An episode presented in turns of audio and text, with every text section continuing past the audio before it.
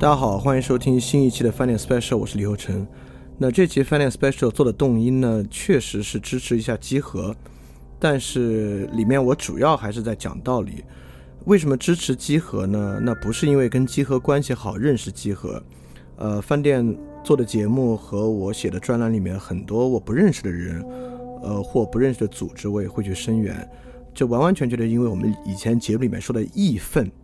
呃，因为集合现在正在遭受极其极其严重的网络暴力，呃，在这么严重的网络暴力之下呢，无论如何都是不应该的。所以说我必须做这个节目支持集合，但我做这个节目支持集合的方式啊，不是去把骂集合的人、对集合施加网络暴力的人，呃，很情绪化的臭骂一顿，不是，我恰恰相反，我要以说理的方式来说明这个问题。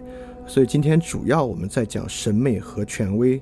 这个问题，呃，是因为今天在很多领域之上，实际上是这个地方的道理，人们没想明白，所以我会非常心平气和的来讲审美与权威这个问题，来声援集合。它的逻辑呢，就是如果你听完我的节目，你认可我的道理，呃，你兴许就会觉得什么呢？但这是一个很难以下咽的东西啊，你兴许会觉得你现在想法错了，啊，对，呃，很正常，我们每个人都有错误的想法。今天还有听众在节目里。节目的评论区指出，我在一六年社感社节目下的里面，呃，当时我言辞比较激烈的想捍卫穆斯林，所以说那个时候我口不择言的捍卫穆斯林，就说了错误的话，对吧？就说了错误的道理，这很正常，人都有错误的时候。所以说，不管你现在多生气、多气愤，我今天希望用道理让你知道，你的想法很可能是错的啊，就是这么简单的一个事儿。当然。不光是错的，就是我。当我们今天能讲明白审美和权威啊等等话题，我相信对于大家看待这个问题也会比较有帮助。呃，今天的节目我不会有任何剧透，因为我根本就不会谈这个游戏《最后生还者二》，我就在谈审美与权威的问题。呃，关于《最后生还者二》呢，我会觉得基和昨晚的节目很精彩啊。如果你很讨厌这个游戏啊，你听到这儿就已经很生气了。但请你心平气和的把我接下来的听完。我今天会尽量言简意赅的说。不会一下来三四个小时，逼你去听三四个小时啊！我会尽量言简意赅的把它说完，你再来看你是不是确实可能是错的。因为，呃，我们在网上任何时候，当我们批驳他人的时候啊，我们都觉得自己是对的，而且道理在握。我们觉得不管是事实还是道理，我绝对是对的啊！我们经常这么想。呃，我们去看粉红啊，或各种各样的东西啊，就是你要去问他，他绝对认为从事实到道理，他绝对是对的。但我们心里知道那是错的，所以说每个人也应该有这个觉悟，我是不是错的？好，那我们就正式开始今天的这个节目内容，我们来聊一聊审美和权威这个问题。这个问题我们怎么切入呢？我们从一个特别简单的事实切入，就是这个文艺作品有没有高下之分？我给大家念一段话啊，这段话说：这首歌大家都很喜欢。很多人在传唱不同的版本，难道这些人脑袋都出问题了吗？音乐没有高低之分，大家都喜欢，说明大家在里面感受到了快乐，给人快乐的音乐就是好音乐。好，这个说法呢，就在说，呃，文艺作品没有高下之分。说这个话的人是谁呢？是这个喊麦音乐惊雷的作者，因为杨坤在网上质疑这个根本就不是音乐。然后这个惊雷的作者叫 MC 啥我也忘了，就这个作者呢就说了这么一句话，那这句话有没有道理呢？也就是说，我为什么非要举喊麦这个例子啊？是因为它足够简单明了，大家不用着急啊，我会一步一步走过去的。也就是说，其实啊，如果要说文艺作品没有高下之分，我相信绝大多数人是接受不了的。所以你你一定要明白这点，就文艺作品没有高下之分是你接受不了的。因此你会发现。很多你在骂基和时候的主张，或者你在跟别人探讨文艺作品时候的主张，各种相对主义的主张，实际上就是在滑向文艺作品没有高下之分。而文艺作品没有高下之分这点，实际上是你接受不了的。比如说，我猜啊，饭店听众绝大多数人都会认为喊麦真的不是什么好音乐。但我相信有人可能还能说出来去捍卫喊麦的话，因为我们经常也会听人说啊，就。喊麦啊，其实跟美国八十年代早期的 hip hop 非常像。美国八十年代早期 hip hop 也像是喊麦一样。那这个呢，大概就是发展阶段论，对吧？喊麦呢，就形同于美国八十年代早期 hip hop。很多人这么说，我都觉得他没有仔细去想，因为发展阶段论根本不是对于音乐没有高下之分的捍卫，它恰恰是说音乐有高下之分。因为今天的 hip hop 就是美国早期八十年的 hip hop 发展而来的，那个时候呢是一个初级幼稚的阶段，就像打篮球，就算是 NBA 明星也是从不会打篮球开始练的，对吧？但是就这不叫 NBA 明星和一个初学篮球的人只是风格不同而没有水平高下之分，那当然有非常严重的水平高下之分。因此，如果一个 NBA 球星来给我说你这个篮球打得不好，你这些这些这些都是错的。我得认，对吧？因此呢，你说喊麦跟美国八十年代早期 hip hop 一样，这这不是捍卫喊麦，这恰恰是在说有高下之分，就是说喊麦的水平还在那个时候，而这个音乐已经发展了三十年了，已经发展了四十年了，对吧？它还是一个相当初级的阶段，这恰恰是说有高下之分。好，这个例子就我就举到这儿，很简单。因此呢，我举喊麦的例子就非常简单，我就是想说明。文化作品是有高下之分的，是有高下之分是什么意思呢？就任何人都不可以用“我喜欢”来捍卫，也就是说，这个作品好，为什么好？因为我喜欢，这是不 OK 的，对吧？因为如果我喜欢就好，这就像惊雷作者说“给人快乐的音乐就是好音乐”一样，那完全不是这样啊！就是能够让人喜欢，不是好作品的标准。OK，那我们就要问了，那有好作品的标准吗？难道好作品最后能形成一个高低的排序吗？也就是说，那既然音乐有高下之分，那任何文艺作品都有，那是不是音乐我们最后能想办法排出一个人类历史音乐从高到低的阶梯？第一名是谁？第第一名的作品是谁？第二名的作品是谁？一直往下排，有没有这样的可能？我认为这个可能是没有的。也就是说，我并不认为。文艺作品有高下之分，就代表文艺作品没有风格。也就是说，文艺作品啊是有风格的，有高下之分，也不代表要千篇一律。也就是说，世界上的审美鉴赏力啊，它最后不会形成有一个完备性的标准，能够像算数一样算出数字大小，因此是有风格的。OK，那我们现在就要说这么一个事儿了。那既然是有风格的，那为什么喊麦不是一种风格呢？它当然不是一种风格，因为它差，对吧？只有好的东西说得上风格。也就是说，一个烂导演，比如说那个汤米·韦素的那个房间啊，那就不叫一种风格，那就是烂。那好的黑泽明有黑泽明的风格，伯格曼有伯格曼的风格，库布里克库布里克的风格，这个东西呢叫风格。那网文不是一种风格，那就是烂。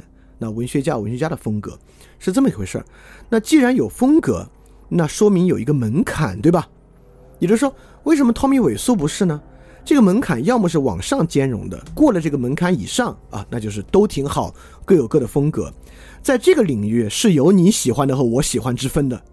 也就是说，在这个领域，有人喜欢贝多芬，有人喜欢莫扎特，是可以说的啊。我更喜欢贝多芬，这是我的偏好啊，这个是可以比的。但你不能说我更喜欢喊麦和一个。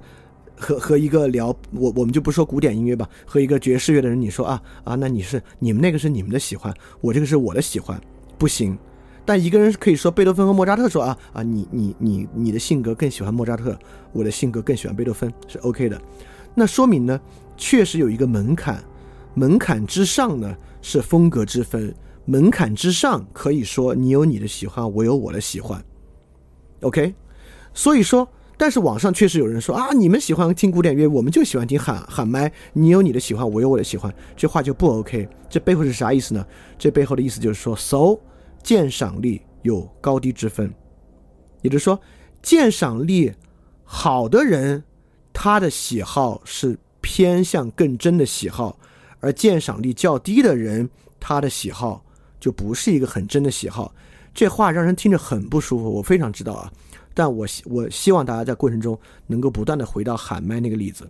如果这话让你不舒服，那你就想想是这话更不舒服，还是文艺作品完全没有高低之分，就是你的喜欢我的喜欢这个东西让你更不舒服啊！我一定要把后者不断的拿出来，就是说，因为我们一旦在这个审美鉴赏力高低之上产生产生不舒不舒服的感觉，我们就特别容易滑向你有你的喜欢，我有我的喜欢。那我就要问，那你能不能接受，喊麦是跟你所喜好的东西是一个水平的东西，就那个只是你和一个喜欢喊麦的人，只不过拥有不同的喜好而已。如果这个让你更不舒服的话，好，鉴赏力有高低之分。那更重要的问题就是，这个鉴赏力高低的标准怎么来的呢？也就是说，什么音乐能够进入到谈风格的地步，什么音乐就是差音乐。这个事儿，我们有可能形成一套数量标准或者一个法典性的标准吗？来说，只要这样这样这样就是好音乐，只要这样这样这样就是差音乐。请问，人类任何领域能够形成法典式的标准吗？什么是好人？什么是好音乐？什么是好事儿？等等等等，有可能吗？其实我认为没有可能。你看，即便我们在法律上形成了法典，还要法官的自由裁量去判案，对吧？所以说，实际上人类除了量体温啊之类的事情，在性质的领域啊，我们是没有办法形成完备标准的。好，我知道这个时候又有人想，你看，既下不了定义，还形成不了数量标准，这不是扯淡吗？那我我就要再次提醒你，如果这个是扯淡的话，那喊麦的人跟你就是一个喜好了，就是他的喜好和你的喜好，你能接受吗？对吧？所以说，绝不因为审美鉴赏力的差异无法形成量化标准，这个事儿就是扯淡。那么我们如何判断风格呢？谁来判断风格呢？那就像法官断案一样，那就有 judge，judge。来判断风格，所以说谁真的来判断风格呢？我就要引入一个大家更讨厌的词汇了。但是我们往下听啊，你能听出合理性的这东西是啥呢？这东西就是权威，对吧？法律有法律的权威，比如说大法官制度，那大法官就是法律的权威。权威这事儿没有那么可怕，为什么呢？权威是有它有道理的一面的。美国大法官断案。当然，大法官很有权利，权力是他的一方面，但他更重要的一方面是道理。大法官断案之后要写断案缘由的，那个断案缘由非常重要，因为如果大法官断案把断案缘由拿掉，就是几个人投票告诉你结果，你就接受这结果就行，这就是纯暴政。重要的恰恰就是那个断案的缘由，如果那个断案的缘由写的越有道理，越能够说服你。那这个就越是一个好的权威，因此，社会的正义事物啊，很多时候并不那么明确，也不能变成量化标准。但是有权威就能够从这些复杂的问题之中找出一些道理，达成共识，这就是权威的价值。因此，我认为啊，不管是法律的判词，还是艺术的鉴赏力判断。这个道理应该是相对浅显的，也就是说，大法官写的判词应当让有理性之人都能够接受，而不是写的极其晦涩难懂，像康德的纯粹理性批判一样，那是不行的。那是因为为什么呢？就是因为正义本身挺隐蔽的，在我们今天谈的话题里面，审美的这个最后的精律本来挺隐蔽的，所以说呢。你尽量要把道理以极尽简浅显的方式阐述出来，所以说我知道大家今天反对很多艺术权威，很多艺术权我也不喜欢，尤其是好多艺术评论写的极其玄乎那种，我觉得那都是纯扯淡，就那个就是混口饭吃而已，那是纯扯淡。因此，艺术鉴赏呢要尽可能以明白的道理讲述出来，因为就是因为那个艺术的标准是一个足够模糊的东西，那你的道理呢？就要非常的简单，好，因此我在回答那个问题，既然风格的门槛啊是不能够由这个法典、由这个规律来呈现的，它该怎么呈现呢？它就在权威对于道理的讲述之上来呈现。当然，权威本身也有权利的一面，比如说大法官他就有他的权利，就他对于事情的判断背后是有国家的暴力机器来做标准的。那么，审美权威在今天这个年代也有权利，比如说集合网或者任何其他人，权利呢就是他们的影响力，对吧？他们呢是能够抓住人们的注意力，能够让人们听他的话的，这个呢就是权利。很多时候我们呢也仰仗这个权利，因此，我们推进了几个问题啊。第一是文艺作品绝对有高下之分，它背后就带来呢，审美鉴赏力一定有高下之分。审美鉴赏力的高下之分是以风格化门槛的形式呈现的。这个风格化门槛不可能变成定义和标准，它是由权威维持着的。我们就先推到这儿，我们接着往下推啊。那么我们这个时候就要问一个问题了：人人都是审美权威，可不可以？对吧？我们就说好，那我接受这个，那我凭什么听你的呀？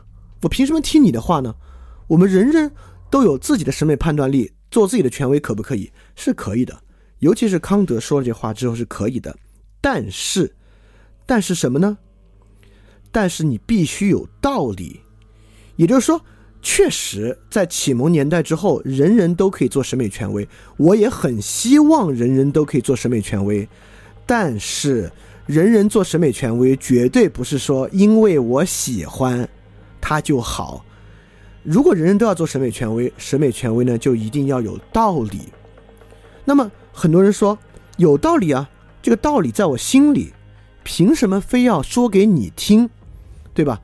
那我就认为呢，你当然我也没要求你一定要说给我听，但是呢，你最好试一试。因为啊，好多时候我们我们我们认为这个道理啊，我心里清楚的很，但你真的可以试一试。我认为，不是实践是检验真理的唯一标准，我觉得表达是检验真理的唯一标准。很多时候，如果你真的要试试表达出来，你就会发现那道理在你这儿其实没有那么明确。当然，现在有另外一个很糟糕的倾向啊，我们说，嗨，我不表达的原因是因为我嘴皮子没不像你那么利索。呃，我我们经常说嘴皮子利索，但我觉得很奇怪，这个人难道语言的器官是嘴吗？难道人不是用大脑在控制说话吗？那嘴皮子利索，很可能我说话比较快或者比较清楚啊，语音这些是嘴皮子利索，但道理，我认为这事儿跟嘴皮子无关，它只跟大脑有关。因此，如果你讲不出道理啊，这不是嘴皮子的原因，是大脑的原因。啊，我没有任何在这里隐蔽的讽刺说大脑有问题啊，大脑有毛病啊这些话，我只是说那个道理在你脑海里也许并不那么明确。因此，人人都可以做审美权威，但是必须有道理。如果你认为你有道理，你就应该试着把它表达出来。当然啊，过去一段时间在人们骂集合的时候，人们都认为自己在说道理，这个问题我一会儿再说。很多时候那根本他妈就不是道理啊。当人人都可以是审美权威的时候呢？呃，比如说我就说他们说什么没有道理啊，经常就有人说，哼，你们这个就是审美婆罗，你们这个就是说集合网，说你们这个就是游戏婆罗门，像我们这种游戏，呃，刹帝利游戏废舍，没资格跟你们聊。当人人都可以是审美权威的时候呢，其实你就要接受这个世界上就是有审美婆罗门，就是有游戏婆罗门，有音乐婆罗门，有电影婆罗门。而且这个电影婆罗门、游戏婆罗门、音乐婆罗门，它就是比这个电影、音乐和游戏的费舍要好。只是公平之处就在于，传统印度种姓靠出生决定，这很不公平。而审美判断力，只要你自己不断打磨，你就可以来当这个审美婆罗门。但前提是你要打磨，而不是靠你现在三两句话，你就自然成为了审美婆罗门。而当你还在用审美婆罗门去批判他人的时候，更说明你脑子里啊根本就没想清楚。因为如果你要认为这个世界上不存在审美婆罗门，那你还是要我要再次提醒你，就要接受你喜欢的音乐和喜欢喊麦其实是一回事儿，这不过是你们不同的喜好而已。如果不是的话，这个世界上还就有审美婆罗门，他的鉴赏力高，这还这事儿还就是非常非常重要。他的鉴赏力很可能就比你高。那么我们怎么看鉴赏力高低呢？这个问题啊，绝对不可以模模糊糊。这个问题要说明白。那我们就从审美权威开始往下说这个问题。我们当然需要权威啊。我们说了啊，我们不仅需要道理，我们还需要权威的权利。因此呢，当很多人在批判的时候说你们就是一种伪权威，我们就是要来反对这种权威。那我认为呢，你言不由衷，因为就像啊，呃，不管是青年大院还是观察者网啊，都在口口声声的反对公知，说我们就是要打破这种知识权威。但实际上呢，当他们说反公知的时候呢，他们自己在成为一种新的公知，而当他们的受众转发他们的文章反公知的时候呢，反权威的时候呢，不过是拿他们当做权威，就他们里面可以说话，我们和所有人站在一起，那不过是一个修辞术而已啊，那就是一个权威。所以说，你今天骂集合要打倒这个权威，你过去夸集合，然后的时候呢，你再借用权威。兴许明天哪个媒体写一个骂集合的文章，哪个大号在论坛里发一个骂集合的帖子，你还要上去说说的真好，这说的就是我的意思。实际上呢，你就是在借鉴权威，对吧？也就是说，大家要明白一个事儿啊，就我们今天都特别想反权威，呃，有很多不好的权威。也就是说，尤其当权威的道理。变得消失，只剩下权力的时候，这个权威我们就很讨厌，啊！但本质上呢，我们在讨厌没有道理的权威。实际上，我们几乎是不太可能真正反权威的。所以，当人们说反对审美权威的时候呢，实际上是极其虚伪的。人们反对的只是和他们意见相悖的权威，就是在和他们意见相近、帮他们骂人、帮他们夸人的权威呢，他们是非常权非常喜欢的。当然。确实存在一种反审美权威的方式，就是你自己成为权威。好，这里对于权威呢，还有最后一个问题，我们就说，我们是不是有一种反权威的可能？我们就是不要权威，我们大家各看各的，行不行？我们不用听权威，也不用借权威之口为我们发言，我们每个人各看各的，各听各的，行不行？不行。为什么不行呢？就是鸡和夸，最后生还者二。大家为什么这么生气？就代表各看各的不行，因为文艺作品的重要性感受，对吧？也就是说，当我认为一个文艺作品很重要，比如说我很喜欢呃安吉洛普罗斯的《永恒和一日》，比如说有人在网上写，有个大号在网上写篇文章说这个文这个这个电影啊，不过就是陈词滥调，不过就是故弄玄虚，那我是一定要跟他争一下的，因为这是很重要。这是很重要，不是说《永恒和一日》是好电影，显得我特牛逼很重要，而是《永恒和一日》不光可以影响我，还可以影响他人，因此不让他人受这个东西的左右和影响很重要，因此不能各看各的。其次，现在很多人生气，认为被顽皮狗耍了，被顽皮狗喂屎了，所以有人夸顽皮狗，你很气愤，你也没法各看各的，也就是说。我们经常有一种消极自由的想法，说我们反权威，我们大家各过各的，不干涉，行不行？你做不到，啊，就是于公于理，你都第一，像我为什么要捍卫永恒和一日？你不应该做到。当重要的东西被人攻击的时候，你就是应该跟他争。第二，即便如此，就你自己的愤怒，你也搂不住你那怂人的火，你做不到。所以说，我们不可能不要权威，各看各的，权威是肯定存在的。好，那我们就接着来说最重要的部分了。那既然权威存在，权威依靠的呢是审美的道理，而不是它的纯粹权利。那审美的道理是啥呢？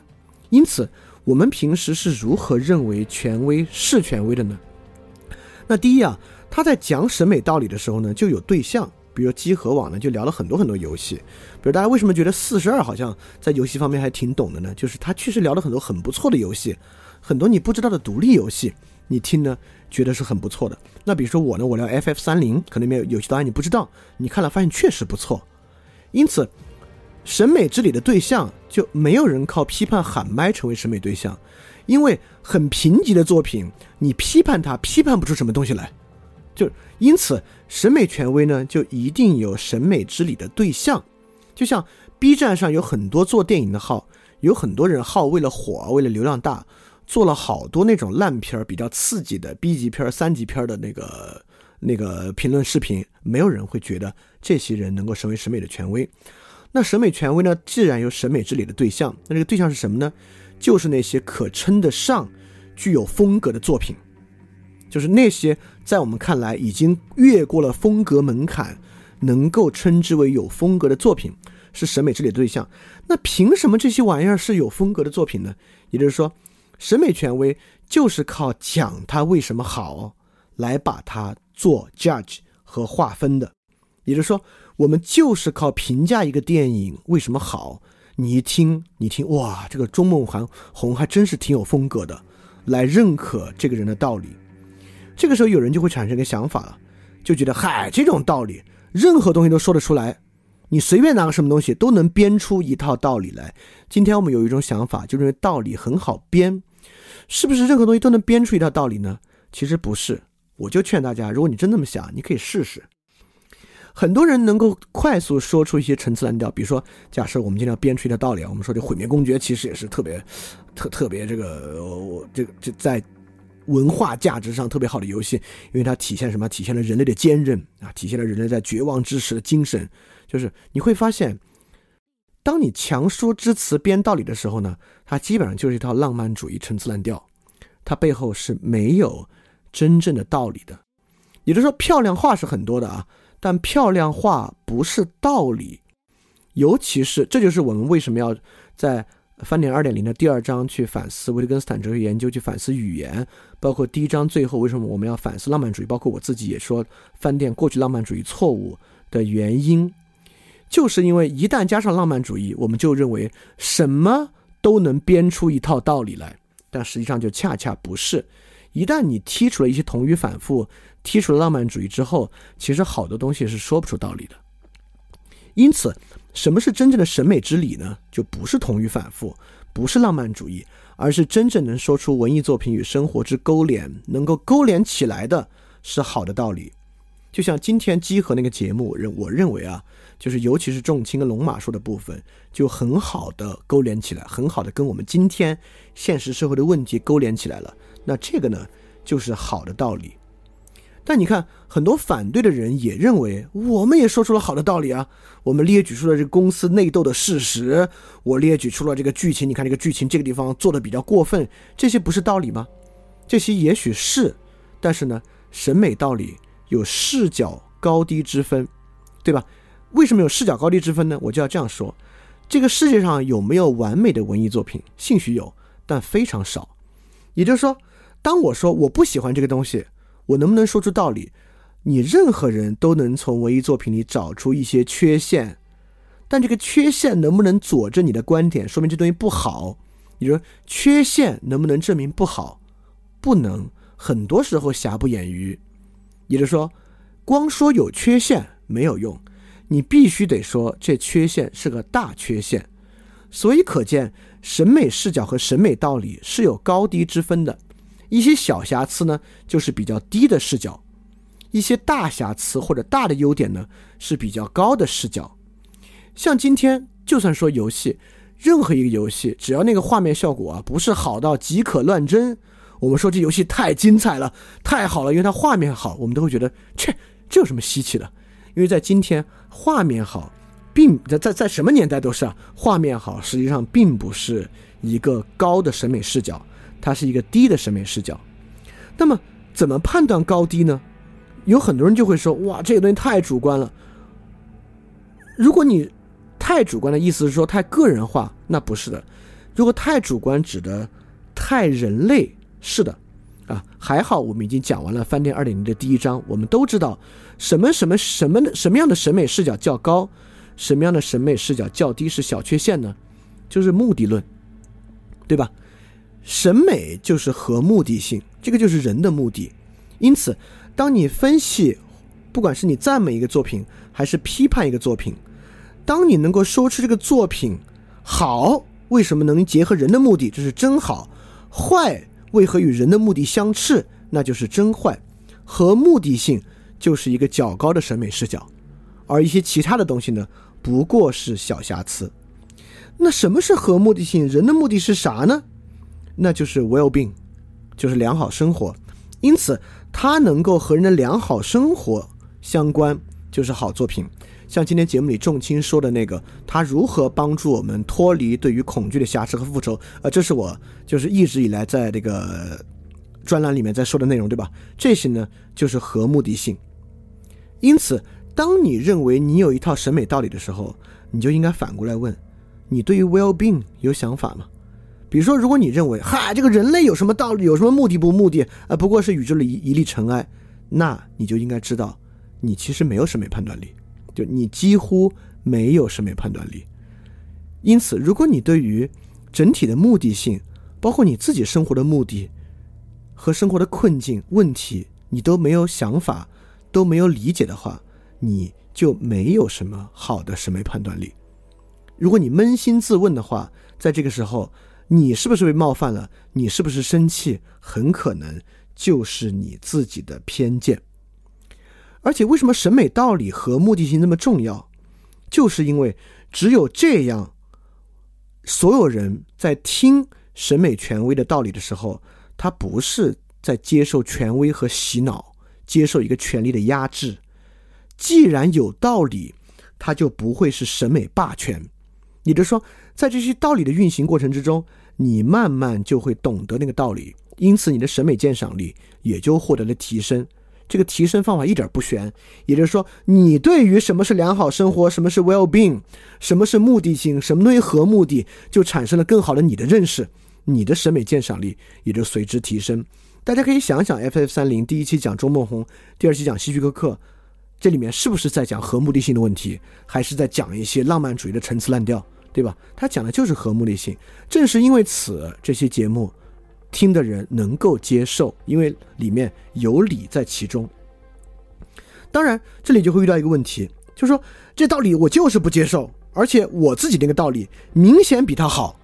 当然，在网上反骂别人的啊，百分之九十脑子里都这么想。你要问他的话，他绝对这么想，他绝对说你那玩意儿没道理。你看我的道理我都说得出来，因为这样这样这样这样。那这个玩意儿怎么破呢？这这个状况怎么解决呢？这个就是权威的价值。也就是说，当我读维特根斯坦、读康德、读亚里士多德的时候，我也会有时候觉得，嘿，这个地方我明显的想出一反例。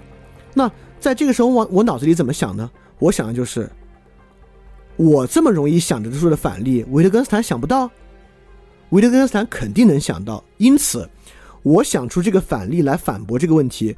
绝对是我自己没想通，绝对是我自己没理解。我在这里想出这个反例来驳斥这个观点，多半是我错了。我要真理解，我就能明白这里面的道理。这就是权威的价值。权威的价值就是，当你和他冲突的时候，多半是你错。当然，权威不是不可能错啊，我们也不是权威，也不是神，只是说绝大多数时候是我错。这个东西。这东西相当重要，对吧？因为任何人，尤其是越浅薄的人，你去读什么康德、维特根斯坦，全是错误，对吧？那跟你过去接受的这个教育，那就大大的不相同。你你你读维特根斯坦，呃，读康德和黑格尔，你拿唯物主义四个字就可以批判完他们所有的书籍。那在这个时候怎么办呢？你就应该知道，绝对是你错，对，绝对就是你觉得是因为没理解，就是你能想到的这个所谓唯物主义视角，康德跟黑格尔在十八、十九世纪想不到。那 怎么可能想不到呢？那绝对是你想的太浅了，而且事实就是如此嘛，对吧？所以说，这就是权威的价值。权威的价值在哪儿呢？他帮我们摆脱认为他说这道理我不接受，而且我很明显现在我已经有个道理了，这道理肯定好。权威的价值就是当你们发生冲突的时候，你首先反思自己，觉得自己肯定是错的，所以。权威不是拿来当墙头草用的。当权威说和你心意话的时候啊，好权威对的；说不合你不合你心意话的时候，就变成错的了。尤其这个权威不是权力的权威，不是声量大，而是以道理见长的权威。比如说仲卿和龙马在过去谈论游戏的时候，一直是在讲道理和分析的。如果过去你都认为他们的道理讲得好，在你之上。说的真对，那么当今天你和他们的道理冲突的时候，你最好去想，多半是我没理解。难道我说的这个玩意儿，我想反驳他们这些点，他们想不到，他们感觉不到吗？他们为什么想到了、感觉到了，还觉得这游戏好呢？那肯定是有我没理解的部分，这就是权威的作用。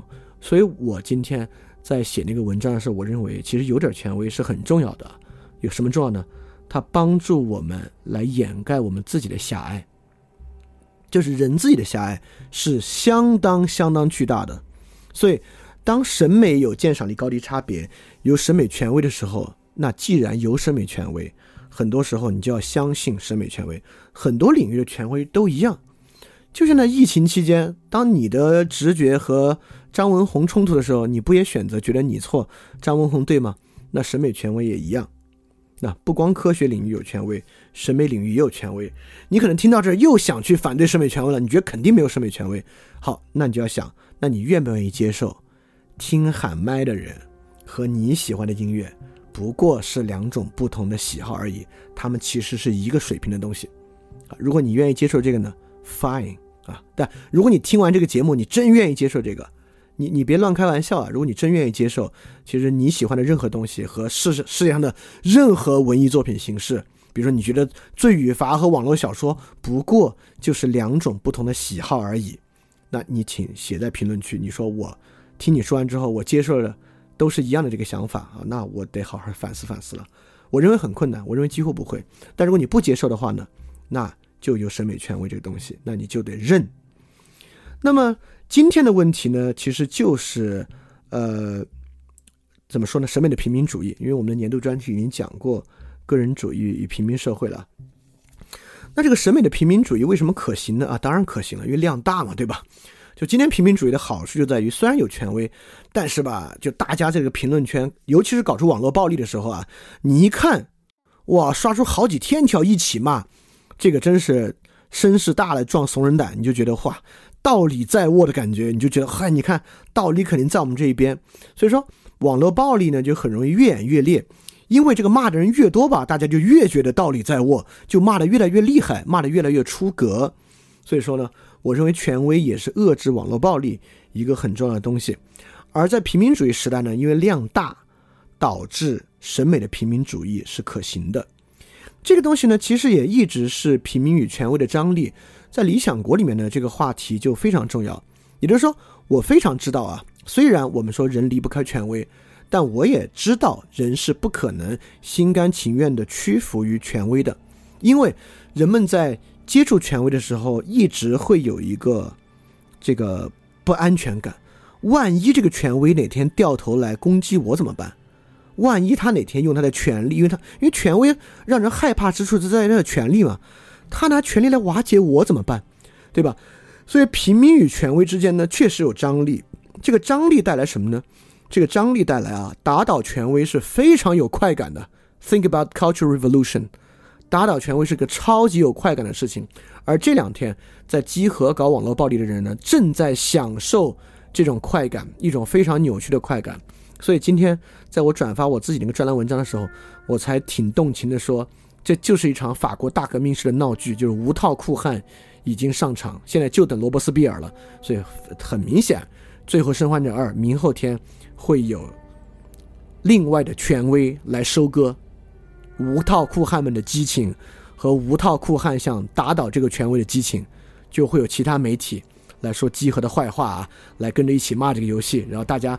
反权威的人们就会说：“哈，你看这个说的真好，这就是我要说的意思。”转发那个文章去拥护他，拥护这个新的权威。所以平民与权威呢，一直有这个张力。打倒权威是一个极其有快感的事情。这个我们在年度专题的平庸那一期里面其实已经讲过了。而我，呃，这个这个没什么稀奇的，这个大家都能想到。而重要的就是平民主义的这个网络暴力怎么能形成？为什么不是任何事情都能够形成网络暴力？因为网络暴力是有博弈信号的，也就是说，大家怎么能够感觉到我们已经拧成一股绳，形成一股可以打倒权威的巨大力量了？就是因为在人们的发言之中形成了网络暴力合作博弈的信号。这个合作博弈的信号是啥呢？就是里面的一些词汇，比如说在这次对集合的网络暴力之中。当大家看到几乎每一个评论里面都在使用“未使”这个词，很多评论里面都在讽刺式的使用“奇迹”这个词，在提政治正确、LGBT 没无法移情的时候，这些词汇让人们感觉到，哎，这就是一个合作信号。因此，当我使用同样的词汇，我也能够加入这股洪流之中来扳倒这个权威。这个问题何在呢？问题就在于，这样平民主义的网络审美暴力实际上是没有道理可言的。这些词汇在里面的出现，仅仅作为合作博弈的信号，而背后不会有任何意义，背后不会有任何的意义。比如说，对于喂屎这一点，我认为今天在这个集合的节目里面，其实已经说得很明白了。如果你认为这个是喂屎的话，那个一代早就给你喂过屎了，那会儿你怎么那会儿你怎么没什么话说，对吧？因此呢，这个其实是没有道理的。就平民合作的巨大缺陷，就是在平民合作网络暴力的时候，这里面不可能承载好的道理。原因就是因为在平民形成网络合力、网络暴力的时候，这里面语言是以符号化的方式被当做这个合作博弈的信号出现的，根本不是当做任何道理的载体出现的。所以，平民主义审美网络暴力呢，里面就一定有各种各样的。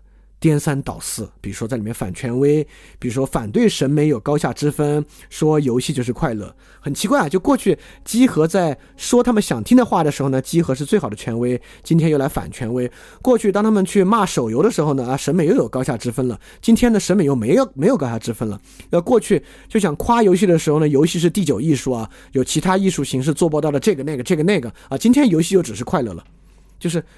就平民主义审美没有融贯性的道理，它基本上就是颠三倒四。所以说，当人被这样的情绪左右的时候啊，实际上要我说是非常可悲的，是非常非常可悲的。所以说，我认为最关键的就是第一，当我接触一个文艺作品的时候，爽不爽，高兴不高兴，是不是被冒犯，这事儿一点儿都不重要。就。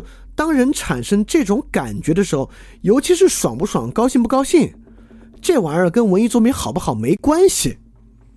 尤其在今天这个年代，要一个玩意儿你看特爽，你才才才应该在心里想想，很可能一点道理都没有呢。第二更重要，人要知道啊，你是可以是错的，你现在脑子里面想的道理可以非常肤浅。啊，这不是我，不是我这个人自大或者我怎么怎么样啊？事实如此，你就看看其他人，你看看网上那些粉红，You can be one of them。就很多时候，尤其你激情上脑，尤其你在洪流之中。我说第三个尤其最重要，尤其啥呢？尤其你现在的观点和网上绝大多数人的意见一致的时候，你多半错了。我不是说真理永远掌握在少数人手中。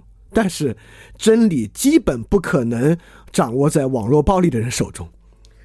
就当你的想法和他们的想法类似的时候，多半错了。所以说，人怎么不被这种情绪左右呢？我认为两个是很值得反思。第一，你高不高兴，你爽不爽，这事跟审美判断力没关系。第二，当你的想法意见和网上很多施加网络暴力、口出污秽的人相同的时候，你多半错了，人是可以错的，要认自己的错。像像像今天有人说我过去说了什么观点，我就错，那就说错了。就甚至有个听众还在下面挺想捍卫我的，说他可能不是那个意思，他是什么什么意思。然后我回去一听，我就知道啊，这话说错了，当时口不择言，就是说了错的话。对，人是可以错的，尤其你参与到网络暴力里面，你基本上就是错的。所以说，有个权威是好事儿，人人都可以做审美婆罗门。你要是胆子够大的话，你也可以成为审美权威。这不是个世袭的事儿，不是个先天靠出身来完成的事儿。所以说，在这种时候呢，好不容易有一个还有点追求的游戏与文化领域的权威，大家就不要这么着急去打倒他，因为打倒他之后，你们怎么样？NGA 可可以是好的权威吗？S 一这样狗屎论坛。这种藏污纳垢的地方，里面有什么好的权威吗？对吧？所以说，审美这个事儿，只要有高低之分，权威这事儿就很重要，就有好的权威。所以说，就不要去盲从这种审美平民主义，这东西没有任何意思。所以最后总结一下：第一，审美肯定有高下之分，就是艺术作品之间有高下之分。如果要接受无高下之分，代价非常大。只要艺术作品有高下之分，艺术鉴赏力就肯定有高下之分。艺术鉴赏力有高下之分，我说的直白一点，就很有可能你现在的鉴赏力很低，就极有可能你现在的鉴赏力就是不够的，因此你现在的很多观点是错的，这是很可能的。第三，因为审美鉴赏力有高下之分，审美就是有权威的，就是有鉴赏力高，而且因为道理的原因，他的鉴赏力能够以融贯道理表达出来的人，他就会成为审美的权威。你就应该多听听他的，来去提升自己的审美判断力。所以我其实也想对基和说一个话，就是基和很多时候还会有相对主义的言论来说啊，这个啊只是我的看法。我觉得基和踏踏实实当权威好不好？对吧？就不要在审美相对主义上摇摆，因为过去你再摇摆，最后你冒犯到审美平民主义的时候，大家一样骂得很开心。就那些话没有任何用。就当你说这只是我的观点，这话没有用。人们会在今天网络暴力会逼着说他是集合的员工，用集合的平台、集合的账号发账号发，凭什么可以说这是他自己的观点，对吧？这么说没有用。所以说，踏踏实实接受自己是审美权威这一点，以权威的态度说话没关系的，而且这样更好、更理智，也更坦率。那肯定就会有人问，在下面拱火说啊，那饭店是权威吗？对吧？因为我知道今天的人特别怕说出口这个话，说我是权威，因为一说这话就觉得要被人骂。今天人们特别乐意说哦啊，这个仅仅是我的意见啊。但大家要想想，我们经常在各种场合听人说啊，当然这仅仅是我的意见啊，这话有啥意思？当他说这个仅仅是我的意见的时候，他接下来的话里面说 A 有 A 的问题，B 有 B 的问题，他的力度就轻一点吗？当他说啊，这仅仅是我的意见啊，D 是最好的，就不是对于 A、B、C 的批判吗？你听到这些话的时候，你该不高兴还是不高兴？而我们心里也都知道，大多数时候我们说这个仅仅是我的意见啊，是一句场面话，就是是在让在场的人好受一点的一句话。不代表他心里认为这就真的仅仅是我的意见。好，那我来回答饭店是不是权威？是，为什么是？因为如果饭店不是权威，我做这么多电台，写这么多专栏，做 FF 三零，就不过是在分享我的个人喜好，分享我的个人偏好。那说白了，我李厚成不认为我的个人偏好有多重要，我也不是个偶像，你们也没有因为什么原因特别喜欢我，特别想了解我的私生活。如果这些玩意儿都仅仅是分享我的个人偏好的话，我就不做了。就我的个人偏好这一面没有那么值得让大家了解。了解其他人仅仅个人的偏好没啥意义，除非你特爱他，因为别的原因喜欢他。但我们的关系明显不是。因此，我不管做电台、写专栏、做 FF 三零，都不再讲我个人的喜好，而是在讲超出我个人喜好的普遍的道理。当我在讲，当我自知我在讲一个普遍道理的时候，我不是权威，我是什么呢？如果我都自知我在讲一个普遍的道理了，而且我在努着力去讲一个特别高的、特别深的道理，我这个时候还假惺惺的说啊，这仅仅是我个人的意见，那我不会很虚伪吗？所以说。我说到这儿，今天节目一定会有人在评论区问：那饭店是权威吗？那我就大大方方的说，饭店还就是权威，而且我一直要努力做一个在道理上能够讲得更好的权威。对，所以我就不做那个。所以说，很多人挺讨厌饭店的，就是你老是你做你的节目吧，你老要说别人的观点不对，那我觉得。当他不挑别人的刺儿，说别人的观点不对；当他说自己的观点很对的时候，其实某种层面上他就在说别人的观点不如他这观点的道理了。不然他就直接复述别人的观点就好了，对吧？所以说我真的不认为这些修辞之术真的，但但当然很多人可能听这些修辞之术就心里很开心啊，但我就不认为这些修辞之术非常非常重要。所以，所以这个节目我就做这么多啊，这个节目我就是在想说。我要一一定要在这个时候支持集合，而且我认为集合今天这期节目真的非常精彩，里面很多东西都说得很好。呃，遭遇这样的网络暴力，我真的非常义愤。而我认为今天我在这期节目里面说的道理，几乎可以用来驳斥和反对所有攻击集合的人的大多数话了。对，所以我认为大家明白一点，审美有高下，审美鉴赏力有高下，因此你很有可能是错的。你那个道理很有可能不是一个很好的道理。如果你觉得是的话，哎，这里我最好说一个好玩的。如果你觉得是的话啊，人很难只在这个事儿上冒尖儿，有一小道理，其他事儿都糊涂着呢。一般来讲，像审美鉴赏力这事儿啊，你要很有道理的话，你就应该经常特别有道理。那你反思反思你的生活是吗？你对于人的目的、良好生活很清楚。经常对于各种作品你都能够头头是道，你身边的人都能受你的影响，认可你的道理，为了你的道理而做出一些改变。如果不是的话，你最好想想，很可能你今天认为很有道理这个玩意儿其实是错的，你很有可能是错的啊！所以大家一定要意识到这一点啊，这点非常非常重要。好，那我今天节目就讲到这儿，这这绝对不是一期。很容易下咽的节目啊，肯定也会，可能也会有些人骂我吧，有可能啊。当然，我特别讨厌那种话，就是就是很多人做节目，尤其是写写文章，像青年大院特别傻逼，就说：“哎呦，这文章写出来肯定很多人骂，就来装这种受害者心态。”那像我这个节目，我就不知道，我觉得有可能啊。如果没有被很多人骂，那更好，很高兴。我就不喜欢在这时候演受害者，说：“哎呦，这节目做的风险可大了，肯定会招骂。”没有这回事儿。就是人是讲道理的，很有可能很多人一听觉得你挺有道理，也没有人骂你，这是好事情。好，那这这期节目就到这儿，我们下期节目再见。大家要记得感恩去相信，今年当然必须死。